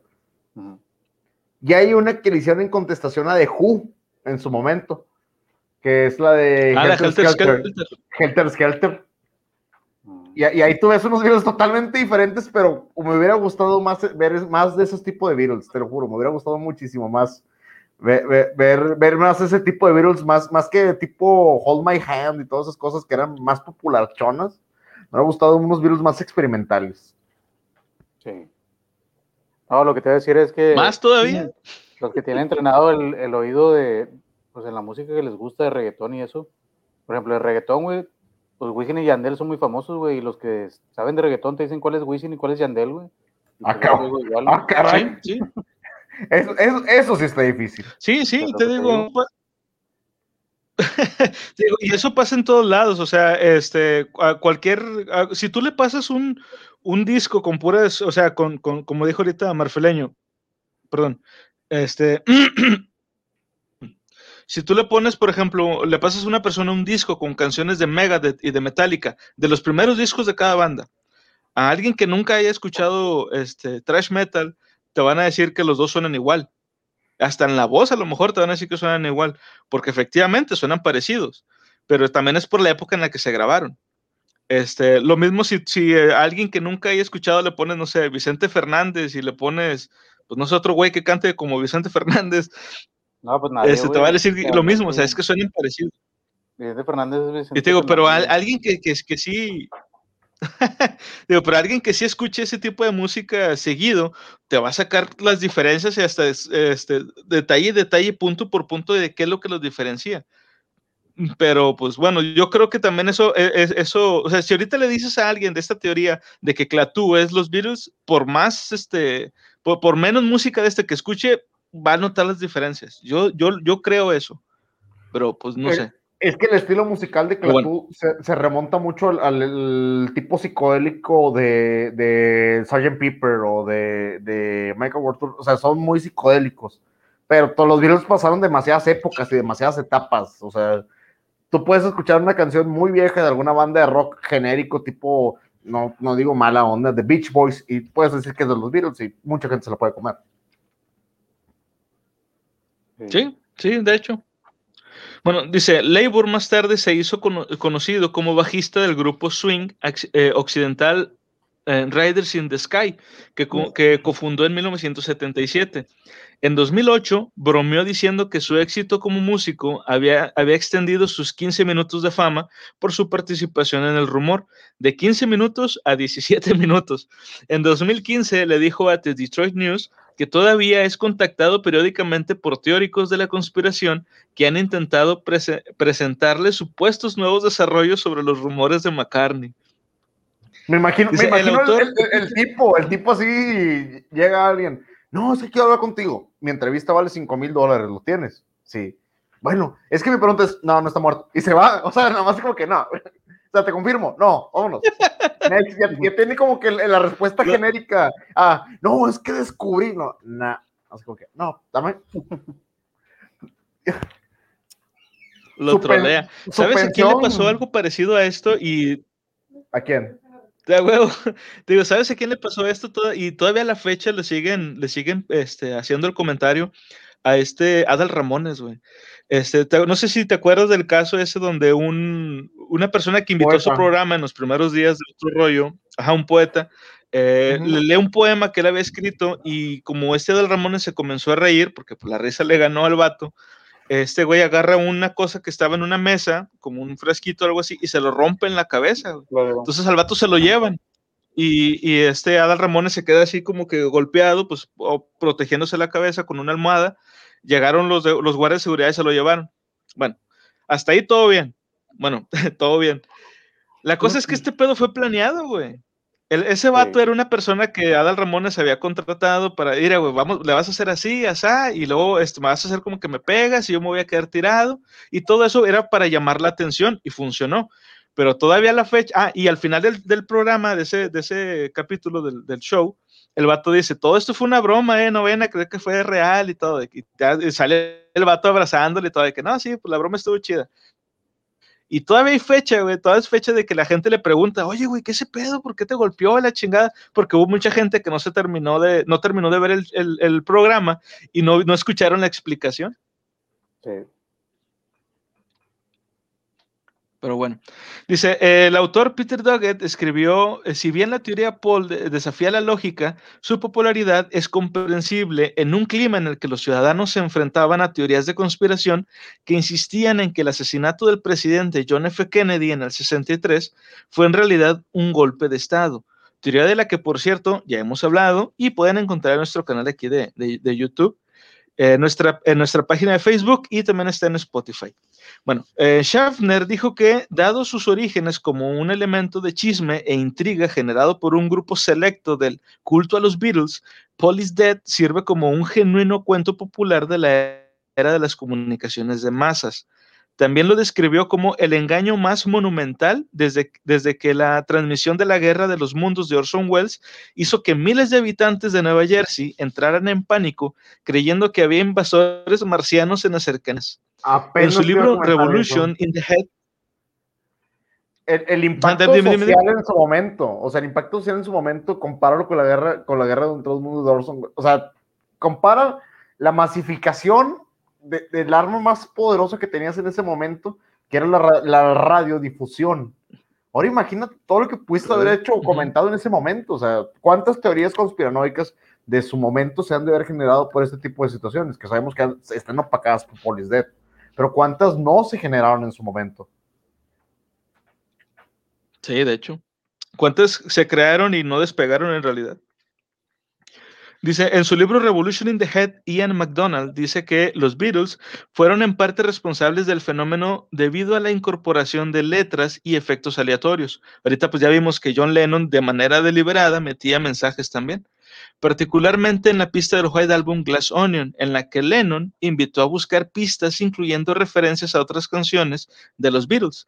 McDonald lo agrupa con las epidemias psíquicas, que fueron alentadas por el uso de drogas alucinógenas por parte de la audiencia del rock y que se intensificaron con la interpretación homicida de Charles Manson del álbum Blanco y el asesinato de Lennon por motivos supuestamente religiosos de Mark David Chapman en 1980.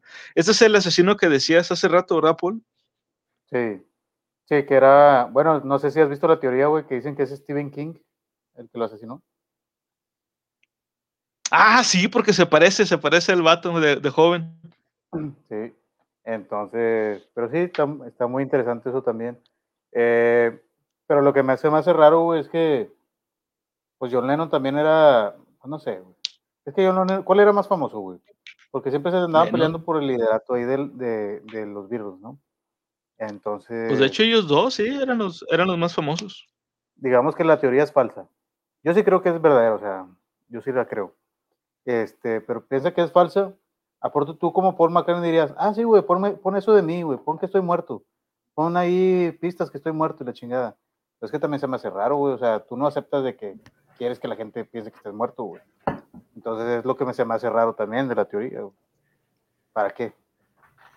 Publicidad. Por ese lado. ¿Para qué? Pues. Pero podrían haber agarrado los otros dos, güey, que no son famosos. Pero Paul McCartney, güey.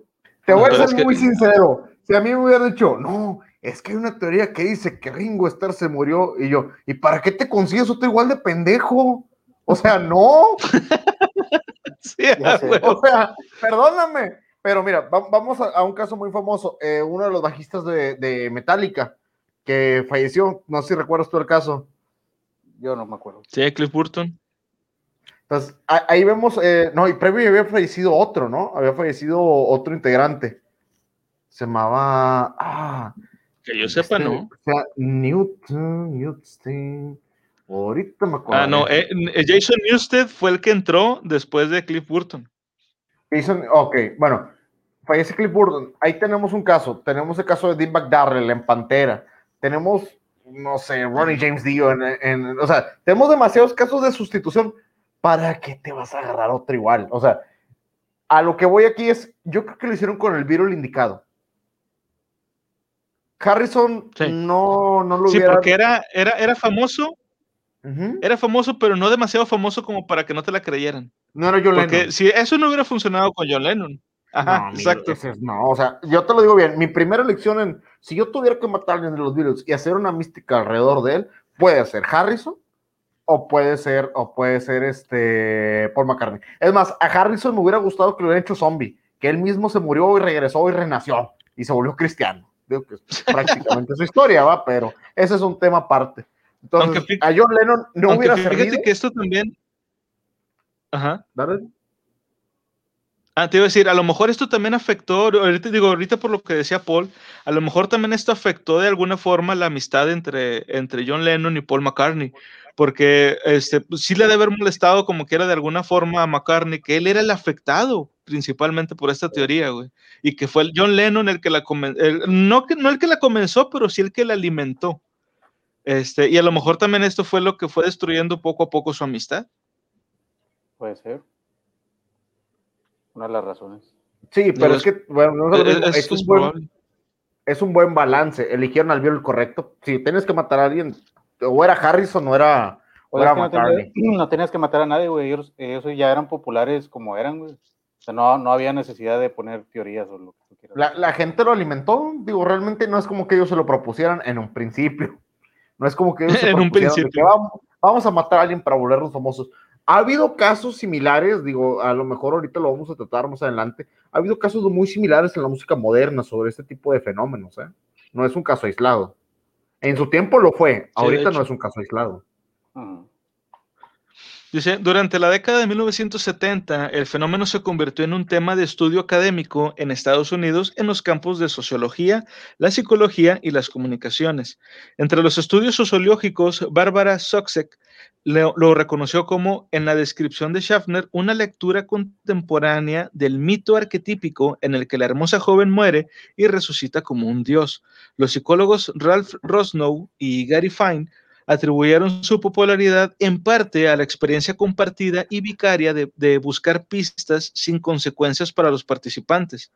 También dijeron que para una generación que desconfiaba de los medios de comunicación tras el informe de la Comisión Warren, la encargada del caso Kennedy, pudo prosperar en medio de un clima, eh, un clima informado por la brecha de credibilidad de la presidencia de Lyndon Johnson, quien tomó el cargo de presidente apenas horas después de la muerte de John F. Kennedy los rumores que circularon ampliamente después de que fuera asesinado Martin, Martin, Luther King y Robert F. Kennedy, así como los ataques a los principales medios de comunicación por parte de los Yippies y Spiro Agnew. Los Yippies, para la gente que no sabe, eran un partido político autoritario, pro libertad de expresión y antimilitarista. Perdón, altamente teatral y Spiro Agnew fue vicepresidente durante la administración de Richard Nixon y fue acusado de aceptar sobornos.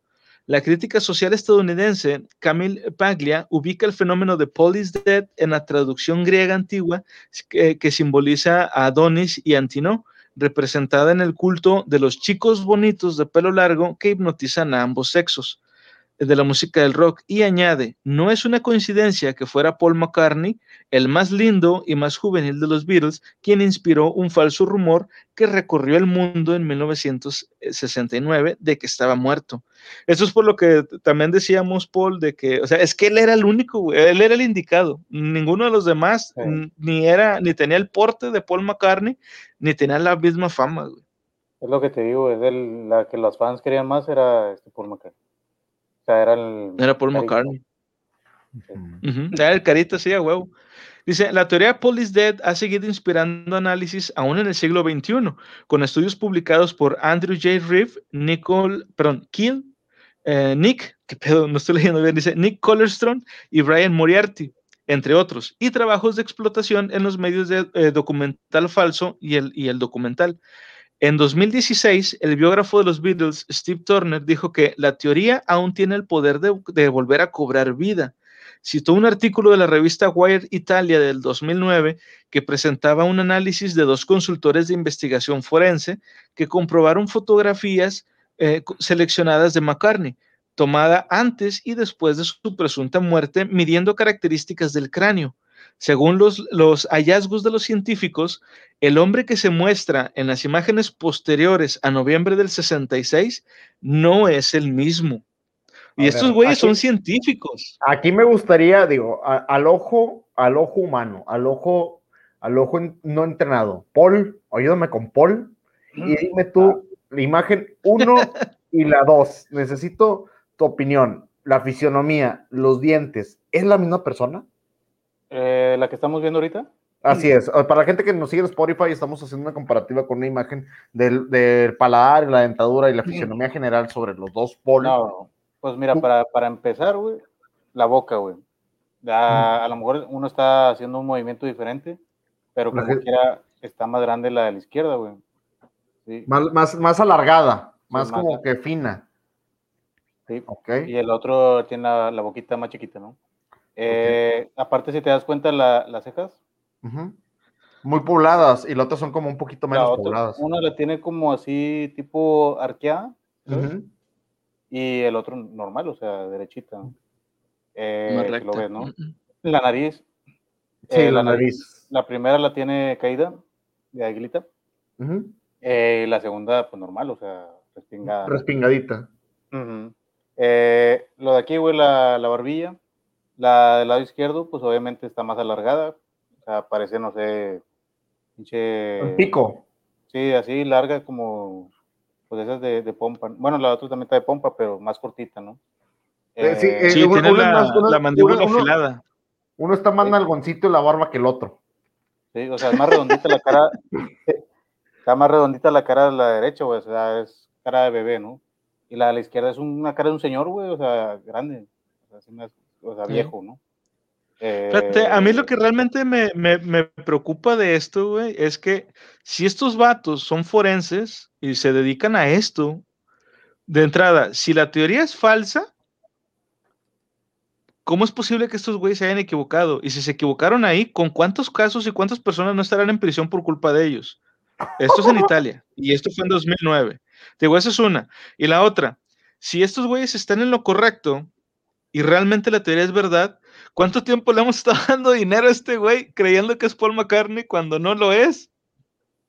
Pues lo que te O sea, digo, por no- cualquiera de los dos Ah, lados, esta, güey. esta está buenísima, la de la oreja. ¿Ya la vieron? Sí, pues de Sí. hecho, una está pegada, o sea, y la otra es la de tipo así suelta, ¿no? El lóbulo. Que tiene el óvulo. Mm, Muy, muy. Y aquí la boca, por la carnosidad que tú decías. La boquita de la izquierda se ve demasiado pequeñita, demasiado. Y el otro tiene labios, o sea, tiene unos labios prominentes y una quijada muy, muy diferente. El, aquí el, el verdadero Paul es el de la izquierda, el de los lentes. Así es. El, el falso es el otro. Y, y- y yo te digo porque si se ve la diferencia, o sea, te puedo decir cuál es Paul y cuál es Paul. Entonces, por eso te digo cuál es cuál. Es como si pusieras a cuatro cirugía, calvos no se- sentados no se lo uno al lado del otro. Oye, ¿No? sí, es, es, es algo que no te puedes operar. O sea, bueno, sí puedes. Héctor Herrera lo hizo. Para los que no estén acá familiarizados con el mundo del fútbol, Héctor Herrera es un jugador que tenía este, orejas así muy pronunciadas y ahorita las tiene así muy finitas, se volvió guapo. Sí, bueno, es que aquí. Como pues, hay- calamardo. hay-. Sí, hay Héctor, Héctor, Héctor Herrera sí. Héctor Herrera, pues sí lo hizo porque sí estaba feito, güey. Este güey, pues estaba medio carita. ¿Para qué chingo se va más. a, a- a operar, no? Creo. Es más, voy a compartir ¿Para la imagen de Héctor Herrera del, del before and after para que veas cómo, si buscas Héctor Herrera en- en- literalmente en Google, lo primero que te va a decir es un Héctor Herrera antes y después. O sea, literalmente lo primero que te va a aparecer en Google para que puedas llegar a, a compararlo y vas a decir, no es la misma persona. Pero en ese tiempo las cirugías faciales para este tipo de situaciones, sobre todo una persona tan conocida, no creo que hubieran sido tan comunes para que la noche a la mañana se pudiera hacer este cambio. Ahí estoy compartiendo la imagen, digo, como comentábamos, para la gente que tenga oportunidad de seguirnos en otras redes sociales, eh, en Twitch, por ejemplo, sí vemos una diferencia enorme. El antes es, es el de la Sí, no izquierda, es eh, no sé, ¿recuerdan a Furcio? Furcio es Furcio. Sí, exactamente. Arriba y abajo es, Sí, es el. Y, y a la derecha, pues ya ves las orejas arregladitas, la, la, la naricita, acá ma- ma- Oh. más, arreglado. Entonces, sí, sí tenían acá, sí, sí, sí, sí su, su manita de gato, Es lo que te digo, ahí te ves. Sí, lo, que lo volvieron a hacer. Pues totalmente. esa, mira, esa, mi novia Avril Lavigne, yo estaba enamorado cuando estaba en secundaria, ¿no? Todos- Ese es otro de los casos, fíjate, y a lo mejor ahorita voy a interrumpir un poquito a Conan en ese tema, pero sí me gustaría comentarlo. Hay dos casos muy populares de las teorías recientes que sucede lo mismo. Uno hablando de Avril Lavigne, eh, que conocemos la Avril Lavigne versión 1 y la De hecho, ahorita 2. vamos a hablar de ella también. de ella también. Y el segundo sería Eminem. Sí. Ah, Ay, chinga. También Ah, es. Esa no te la sabías. El Eminem que estamos viendo se supone que es el 2.0. dicen. Pero ya no sale tanto. Ah, esa, esa no te la esperabas. También un pequeño as bajo la manga. Hay una de Katy Perry muy buena también. Vaya, vaya. Vaya, vaya. ¿También dicen que se murió? No que se murió, sino que es una niña que desapareció, güey. Un famoso caso de, de una niña que, que era una, que, de esos shows que ya ves que las ponen a competir, güey. tipo Miss Universo, Ajá. pero para niñas, güey, no sé cómo se llama. Este, que era muy famosilla la niña. Sí, sí. Y de repente pues falleció, o sea, no la encontraron, desapareció, güey. Entonces ponen la foto de la niña y con Katy Perry ya de grande y son iguales, güey. ¿Sabes, ¿sabes qué, teoría también está? Y me acordé ahorita de Leonardo DiCaprio. ¿Y cuál era? Ah, chinga. Que, Leonardo, DiCaprio también, que Leonardo DiCaprio también es un doble. Ah, eso no lo había escuchado. Ah, sí, es que el original se hundió con el Titanic. No, yo lo vi, yo lo vi. No, yo también lo vi, pero. Es que el original se lo, comió, se lo comió un oso, güey, también. Es más, aquí. Ah, el renacido. se lo comió un oso. Bueno, mira, aquí está eh, la leyenda de Leonardo DiCaprio. Sí, sí está, y es muy parecida. Dice: Leonardo DiCaprio murió hace 15 años. y que lo contrataron también con ah, igual lo, ¿Y por qué canadiense? Bueno, bueno dice, se han difundido rumores similares sobre otras eh, celebridades, incluida la alegación sin fundamento de que la cantante canadiense Avril Lavigne murió en 2003 y fue reemplazada por una persona llamada Melissa eh, Vandela. En un artículo sobre este último fenómeno... Hay un chingo de pruebas para lo de Avril Lavigne también. No, no, no. Sin fundamento el que ella haya muerto. No, no, no, hay, no que no haya fundamento de la comparación, sino de que hay, o sea, cómo murió, en qué, dónde murió, cuál es la prueba de que haya muerto. Que falleció su abuelita y ella muy apegada a la abuela, entonces ella pues se puso tan triste que se suicidó. Es lo que dicen que por eso. ¿Y cómo saben que se suicidó? Obviamente no hay pruebas, pero es una teoría pero hay fundamento. Ah, ah o sea, eso es a lo que se refiere aquí el artículo. No hay un fundamento de que se haya muerto. Sí hay de, que pruebas de que la foto de entre una y otra, ok, pero de que ella haya muerto es de la que no hay ninguna, ninguna prueba. Pues. Dice, dice Paul, yo no tengo pruebas, pero tampoco dudas. Mucho menos dudas. Ah, es que antes estaba, más bonita. Mucho menos dudas. Y ahorita se ve muy, muy así, muy falsa. La, la verdad, yo sí le veo algunas diferencias a estas dos. Supone que la original es la, es la de la derecha, la de la izquierda, pues es la, la, falsa, pero sí se ve un poco distinta. Pero, y eso a simple vista. ¿eh?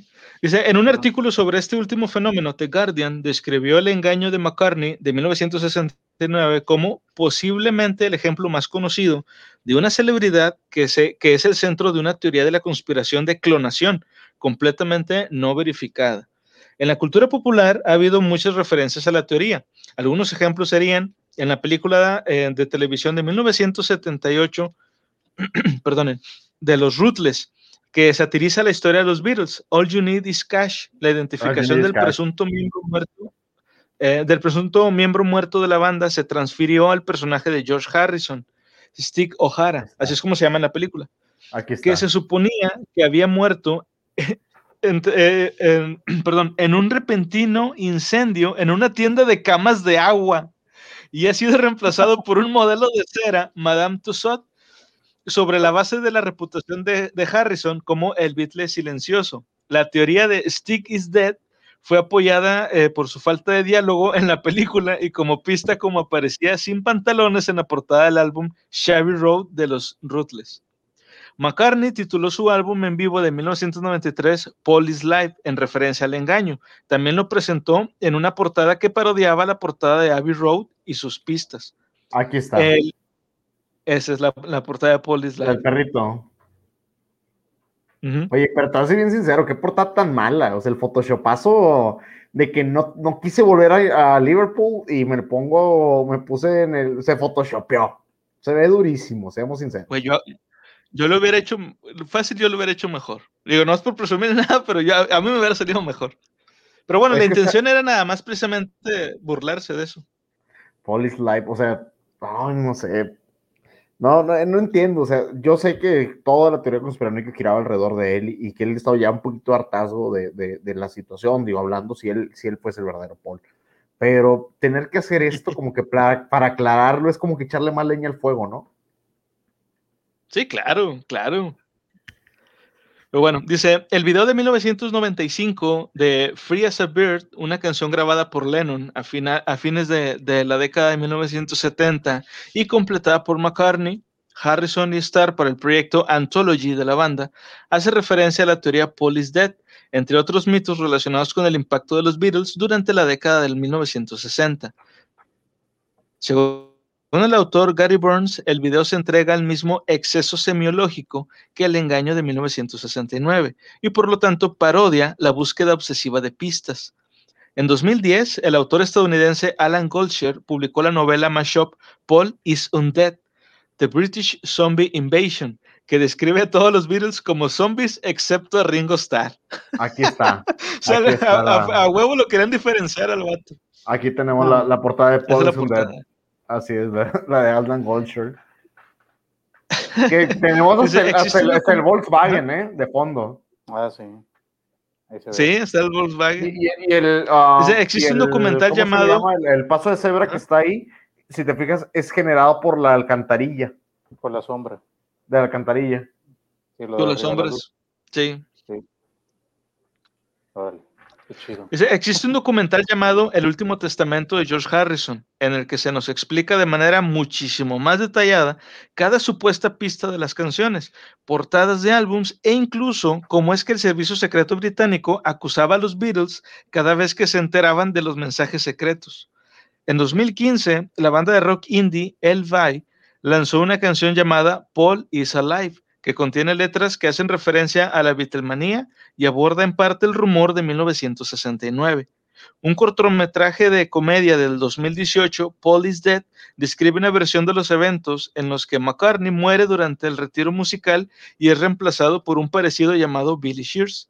Y en 2020, la banda de techno alemán Scooter colaboró con Tim Trumpet y lanzó la canción Paul is Dead. O sea, de una u otra forma, el mito sigue vivo, güey. Y dudo mucho que se vaya a morir pronto. Paul McCartney, ya ves que hacía pues conciertos y todo. Y a uno de sus conciertos ya ves que le ponen, no sé, algún grupo en vivo, ¿no? Live. Y él, él jugó con las palabras y se decía, creo que por ahí estaba la foto. ¿Paul is live? Sí, Paul is live, como que diciendo pues, que está vivo, ¿no? Entonces él también agarró de ahí, se agarró un poquillo de la... aquí estoy. Sí, de que estoy vivo. Aquí está Polis Live, aquí está la portada. Ahora de Pol Live o algo así, ¿no? Polis Live. No, pero sí, sobre o sea, de una u otra forma como que el temario. Va a haber pasta para el rato. De una u otra forma tienen, le sacan ganancia, güey. O sea, digo, si, si no, si, si no le sacaran algo bueno a esto, habrían dejado de hacerlo desde hace mucho, güey. Claro. No lo van a dejar. Y bueno, pues yo creo. No, no lo van a dejar de hacer. Digo, bueno, pues yo creo que ya lo, lo, dejamos hasta aquí. Este digo, no va a ser muy largo el, el, video. Eh, conclusiones, ¿ustedes qué creen? ¿Es real? ¿No es real? Tío Murphy. Mira, yo te voy a fangirlear porque pues ya lo comenté. Sí, soy muy fan de los Beatles. Sí, me gusta mucho su música en sí, su mensaje, su tema, todo lo que tenga que ver con ellos. Digo, sí, hay épocas que no me gustan de ellos, hay música que no me gusta de ellos, hay música que adoro enteramente de ellos. Y de hecho creo que lo que voy a hacer ahorita antes de dormirme, voy a ver si me puedo tomar una cervecita y escuchar los Beatles, porque sí me dio mucho gusto escucharlos el día de hoy hablar del tema. Y voy a alimentar el mito diciéndolo, queremos saber más de ellos, queremos que no se haya acabado, queremos que haya una mística alrededor de ellos Queremos que haya más información cada día y queremos que salgan más teorías y más información y más de lo que puede haber pasado en sus vidas. Entonces, parte importante de esta teoría simplemente son los fans aferrándose a algo que en su momento fue a lo mejor un chiste o una, un, gag, pero hoy en día se mantiene porque la, base no quiere dejarlo morir. Yo creo enteramente en que Paul McCartney eh, con una persona coherente, digo que no murió, pero con una persona que le gustan las teorías de conspiración y que no quiere que se deje de hablar de los virus, yo voy a decir que Paul McCartney sí murió y que es una persona. ok, ok. ¿Tú, Paul? ¿Qué es de tu pues Tocallito de oro. Eh, no, la verdad, yo sí creo en la, en la teoría, más que nada porque hay pruebas y no hay dudas, sobre todo. Eh, pero sí, hay, este, a lo mejor sí lo hicieron por broma y lo que tú quieras pero pues yo llego de que para qué, no, no era necesario por la fama y todo. Este, Pero sí, la verdad es muy interesante. si tienen oportunidad de, de, buscar videos en YouTube también de este, de los de las cintas que te digo, de hecho yo lo primero que voy a hacer ahorita voy a cenar, este, voy a ponerme a buscar ese video de, de las cintas para refrescármelo, este, porque la verdad sí está muy interesante y como lo manejan, pues te van diciendo pues paso a paso cómo pasaron los hechos, ¿no? Entonces, pero sí, muy buena teoría y pues muy, muy buena este, platicada el día de hoy, ¿no? Sí, nos la pasamos chido. Bueno, yo también, yo francamente dudo mucho que esto sea real, pero está bien chingona la teoría. No puedo, no puedo evitar este, pensar que es una gran historia y francamente es, es, demasiado, es demasiado buena para que no sea verdad. O sea, que normalmente la gente te cuenta una historia y tú dices, ay, no manches, o sea, es, demasiado bueno para ser real, pero aquí es al revés. Es demasiado buena la historia como para que no sea real. Tú quieres creer que es real. ¿Te, acuerdas de cuál fue la historia que hablamos hace unos días, tú y yo, de, para mí es mi historia favorita de los Beatles? Que no es real, que no, obviamente no va a ser real, pero que es la mejor, para mí la mejor historia de los Beatles. ¿La del vato que viajó a otra dimensión o cuál? Y que se trajo el cassette que se llamaba Everyday Chemistry. Oh, ah, no, de lo mejor, ¿eh? Hasta como la película esta, no sé si la han visto, güey. Yesterday. Sí, está muy buena también. Sí, está, a, mí me gustó mucho. A, Tío Murphy tengo entendido que no le gustó lo, no, le gustó lo más mínimo. Nada, pues que metieron a Ed Sheeran y demás. Perdóname, pero si tú tuvieras esa premisa, tienes tanto para jugar con ella. Perdóname, pero tienes tanto para jugar con ella. Me gustó la idea de que, quisiera recrear las canciones de los Beatles. Para aquellos que no han visto la película de Yesterday, simplemente es una persona que viene de nuestra dimensión, de nuestro universo, y que hay una dimensión donde los Beatles no se conocen. Esta, eh, donde los Beatles nunca se conocieron y nunca generaron música, y no existen las canciones de los Beatles. Él recrea, porque él es músico, recrea las canciones de los Beatles, pero en una época actual, y se vuelve el mayor compositor de todos los tiempos. De hecho, Ed Sheeran la padrina y eh, conoce a dos personas de nuestra dimensión que también conocieron a los Beatles, pero en lugar de, reclamarle, le agradecen porque él le haya traído a los Beatles a este mundo, aunque sea solo él. Entonces, la premisa está tan, buena que la película no me gustó para nada, pero la premisa era demasiado, yo esperaba muchísimo de la misma. A mí la única... más que nada porque no se había hecho algo así. no, no, lo hicieron bien, pero pues es algo chido, ¿no? Pero estaría bien que lo volvieran a hacer. El concepto ahí está, el concepto ya está explotado. Que alguien más se lo aviente, que, alguien más tenga, que, tenga los cojones de hacer un Wayne's World o que tenga los cojones de hacer una obra de Airheads con esa premisa. Se lo agradecería tanto. Yo creo que una forma una forma muy chida de hacerla sería hacer una serie, pero o sea, no una serie de comedia ni nada, no, hacer una serie seria de unos, no sé, 10 capítulos contando esa historia, porque te podrías extender un poco más y explorar un poco más esa otra dimensión. ¿Sabes a quién se la deben dar si la hacen? ¿A Netflix? Que se la den a Neil Gaiman. Ah, huevo. Yo la vería, yo la vería, sinceramente, yo la vería. Pero sí, a mí no me gustó para nada. Yo vi la película por curiosidad, como fan de los Beatles, la vi por curiosidad. No les voy a decir que es mala película, véanlo ustedes, juzguen ustedes, no se crean nada de lo que escuchan aquí, háganlo por su propio mérito, véanlo ahí nada más, pero yo les digo, el concepto me gustó tanto, solo hay una escena en toda la maldita película que me sacó una lágrima, una sola escena. El final, ¿no? Cuando sale el otro. No, me, vale gorro eso. En el momento en que le dicen los fans, eh, eh, hemos recolectado esta información durante mucho tiempo y te la queremos dar a ti, y le da un papel y le da la dirección de John Lennon y John Lennon está ah, Sí, no, me mató. Pues me mató, me mató ver platicándolo con John Lennon, porque la única persona de toda la dimensión que le, que le cuenta eso es a John Lennon. No me mató, me, rompió. No, aparte, lo feliz, o sea, porque es lo que te decía, John Lennon no fue famoso ni nada, entonces no tuvo. Hizo pintor, era un pintor pescador, creo, en su dimensión, o sea. Y no falleció ni nada, entonces es lo que te digo. Si no hubiera sido famoso, a lo mejor no hubiera fallecido. Vivió muchísimos años, o sea, no sé, pero eso me llevó al corazón bien duro, ¿eh? Me llevó al corazón bien duro. Si no, si no fuera famoso, seguiría vivo. bien pata. O fama o sigues vivo, tú decides. Pues Difícil decisión. Eh, alguna vez lo escuché con las palabras de Bob Marley que le preguntaron, tú eres rico, define riqueza. Dijo, dinero, joyas, posesiones. Y le dijo, no, yo soy rico porque soy inmortal, yo no voy a morir. Y es cierto hasta la fecha, por lo menos tenemos una noción de quién es Bob Marley. Seguimos hablando de ellos, pues sí. Es correcto. Bueno, pues ya con esto nos despedimos, gente. Gracias por haber estado con nosotros. Este, ahorita les voy a poner aquí otra vez las, este, las redes así rápido. Este, pero ya saben, la gente que nos escucha en Spotify nos pueden seguir en eh, Facebook, en Twitter, en Instagram En todos búsquenos como Biblioteca Pública Mundial y pues ahí nos pueden, nos pueden encontrar. Este, si nos pueden apoyar, como les decía, pues pueden este, darnos alguna aportación, alguna donación a través de los enlaces que aparecen en, en Twitch o también a través de buymeacoffee.com. Okay, el canal de Paul, eh, por supuesto.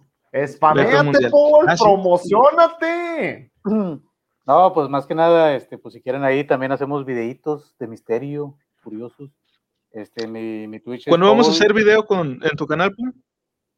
Ah, bueno, el jueves tengo uno. Este, contigo yo creo, no, no, tengo la fecha si el sábado o el domingo. Ahí vemos qué día podemos. Este, pero el jueves va a haber uno, a igual a las 9 de la noche más o menos. El Twitch es Paul-Alex10, este, por si les interesa las cosas de misterio, cuchambrosas y todo. Por ahí vamos a estar. Este, y ahí nos acompañan a veces algunos invitados también.